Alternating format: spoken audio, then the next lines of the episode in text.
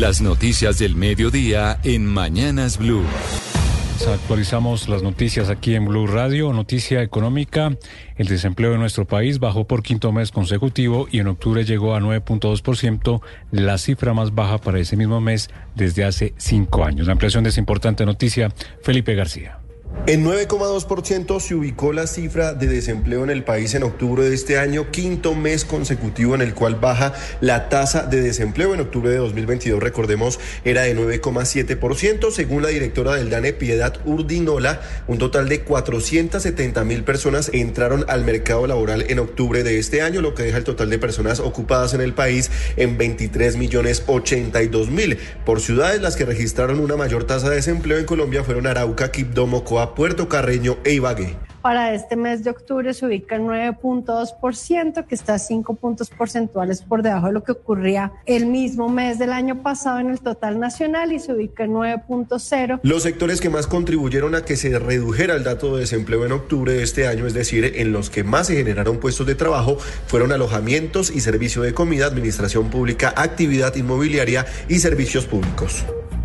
Cambiamos de tema para hablar de pasaportes porque acaba de ser aplazada la audiencia de conciliación entre la Cancillería y la Unión Temporal de la compañía Thomas Greganson por el pleito precisamente de los pasaportes. Santiago, ¿por qué se aplaza la decisión? Muy buenas tardes. Eloba, muy buenas tardes. Pues la noticia es que se aplaza esa audiencia porque se abre la puerta a una posible conciliación, que no parece fácil, pero al menos el comité del gobierno integrado por varios funcionarios de la Cancillería y por la Agencia de Defensa Jurídica del Estado, pues van a evaluar esa propuesta de la Unión temporal Thomas Gregg and Sons y se volverán a encontrar en audiencia que se retoma el 15 de diciembre a las 9 y 30 de la mañana. Pero ¿por qué le digo que no parece fácil esa conciliación?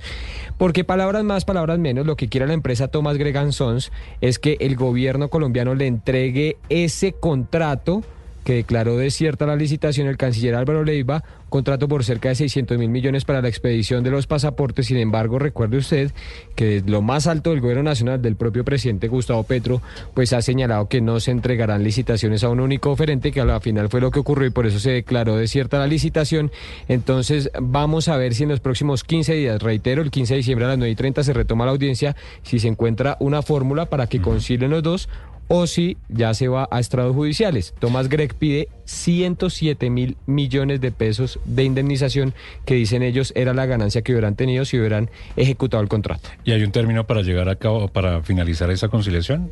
Pues en la próxima audiencia se definirá porque ya Thomas Gregg puso su propuesta sobre la mesa. Hay que ver si se logran poner de acuerdo. Seguramente la Cancillería planteará alguna otra fórmula y si no hay acuerdo, pues eh, lo que nos dicen es que ya Thomas Gregg buscaría los estrados judiciales. Y el presidente ha insistido en que no quiere un solo proponente, sino un tema abierto, una licitación abierta. Es que exacto, por eso es que parece difícil, porque además la propuesta de Thomas Gregg es entreguenos el contrato que nos negaron, entonces parece difícil. Gracias, Santiago. Y la Fiscalía imputó en las últimas horas nuevos cargos al exdirector de la ANI, Luis Fernando Andrade, esto por las irregularidades en la firma de otros ocho, otros CIES, mejor, del contrato de concesión de la famosa Ruta del Sol 2. Juanita Tobar. Un fiscal imputó a Luis Fernando Andrade el delito de interés indebido en la celebración de contratos, pues según la fiscalía hay pruebas sobre una posible actuación irregular del exdirector de la ANI porque firmó y celebró ocho otros CIS que hicieron parte del contrato de la concesión 001 de 2010 de la construcción de la denominada Ruta del Sol 2. Al respecto, el fiscal durante la audiencia. En contravía de la estructuración inicial del proyecto y de la ley del contrato, se reconocieron con esta modificación dos puentes. El puente ubicado sobre el río Lebrija en el hito de 34 tramo 4, el cual para este momento se encuentra sin funcionalidad, un elefante blanco, que le costó al Estado 6.200 68 millones. Y todo esto se da según la Fiscalía porque el exdirector de la ANI en el ejercicio de su cargo aprobó esos otros hilos cuales modificaron y ajustaron las condiciones financieras y técnicas de ese proyecto vial sin que existieran estudios serios y completos beneficiando injustificadamente al consorcio Odebrecht. Luis Fernando Andrade enfrenta tres procesos, todos por posibles irregularidades en la contratación de Odebrecht. El primero está en juicio, el segundo caso es por el cual no ha podido ser imputado sobre la construcción de Puente Platos sobre el río Magdalena y el tercero que es esta nueva imputación. Y vamos a la ciudad de Medellín porque escuchen esta cifra, más de 26 mil personas han sido víctimas de hurto en la capital antioqueña. El hecho más reciente se presentó en las últimas horas cuando un delincuente ingresó hasta un exclusivo restaurante para cometer obviamente un atraco desencadenando una balacera que quedó registrada en video. Héctor David Santamaría.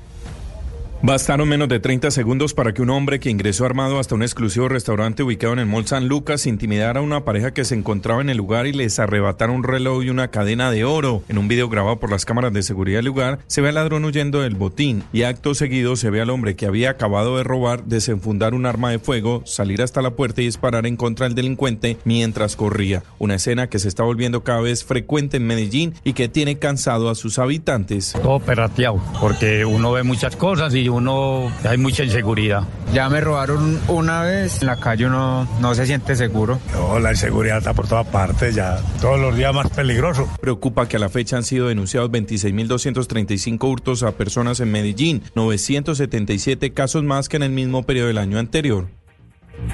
Y de Medellín vamos a la ciudad de Bucaramanga porque hay una polémica porque la alcaldía confirmó que cerca de 90 mil propietarios de viviendas, de lotes y también de oficinas deberán pagar el próximo año hasta un 300% más en el impuesto predial, obviamente por la actualización catastral. Javier Rodríguez en Bucaramanga.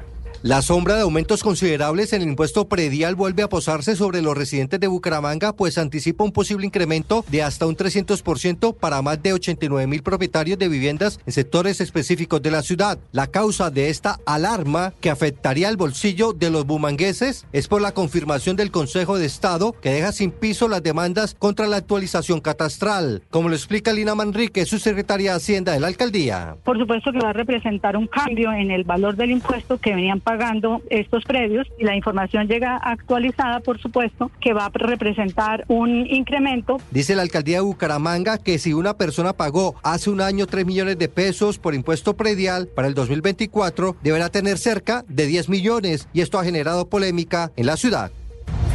Entre tanto, el Instituto Colombiano de Bienestar Familiar investiga casos de intoxicación registrados en las últimas semanas en dos hogares del bienestar familiar, en Calarca y en, también en La Tebaida, donde resultaron afectados más de 150 niños. Nelson Murillo.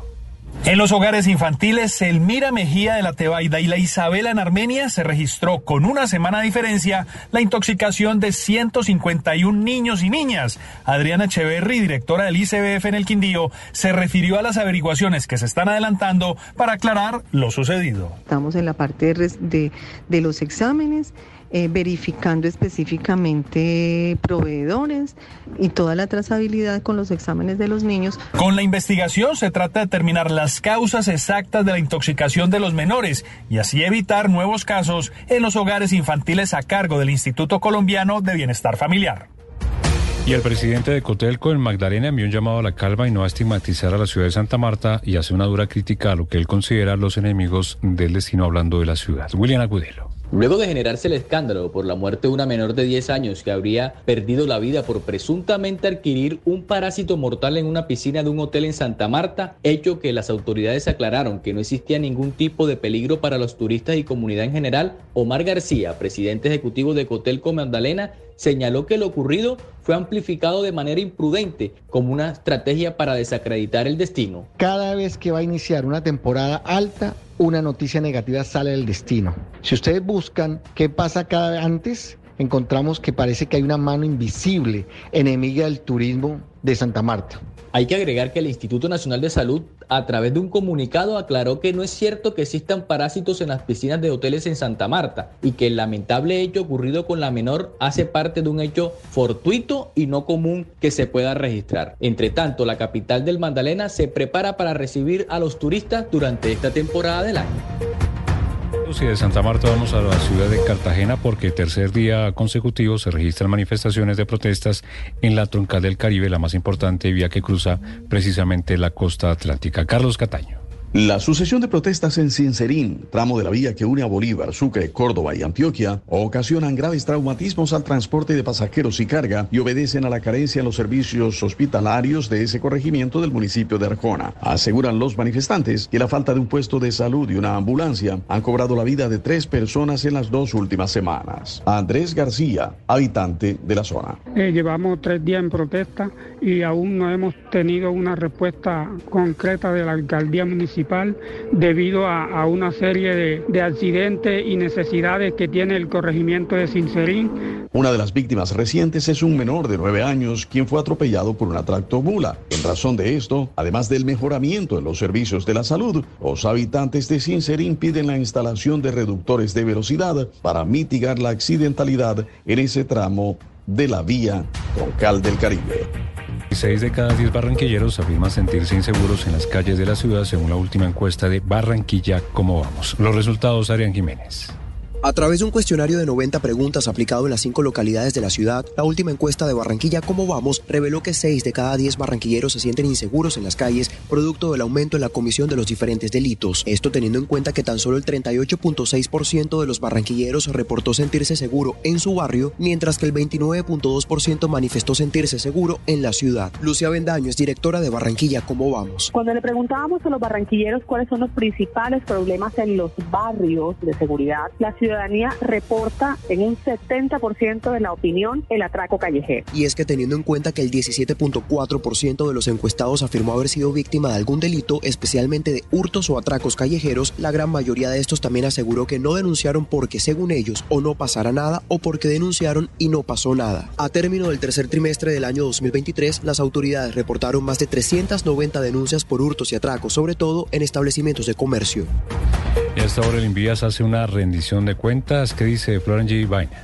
El Invías ha implementado nuevas metodologías para que los procesos tengan mejor control y seguimiento. Mauricio Céspedes es el director técnico y de estructuración del Invías. A la fecha tenemos más de 350 procesos estructurados y con gran orgullo tenemos más de 650 procesos eh, liderados y estructurados para los caminos comunitarios de la paz. Eh, los recursos que se han asignado desde el Instituto Nacional de Vías, que son más de 124 mil millones para atender cerca de 500 emergencias a lo largo de todo el territorio nacional. Según Invías, están contando con alrededor de 6 mil kilómetros de vías, de los cuales tienen instaladas 29 estaciones de peaje y que a la fecha, según esta entidad, han transitado alrededor de 50 millones de vehículos.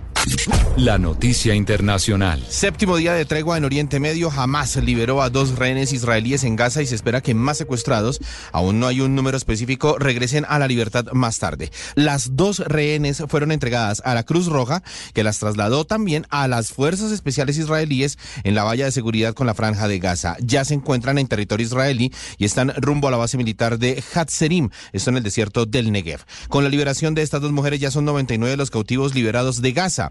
Por su parte, Egipto y Qatar anunciaron que con la ayuda de Estados Unidos están intentando convencer a Israel y a Hamas de extender la tregua a pesar del atentado terrorista hoy de Hamas contra un paradero de autobuses que dejó tres muertos.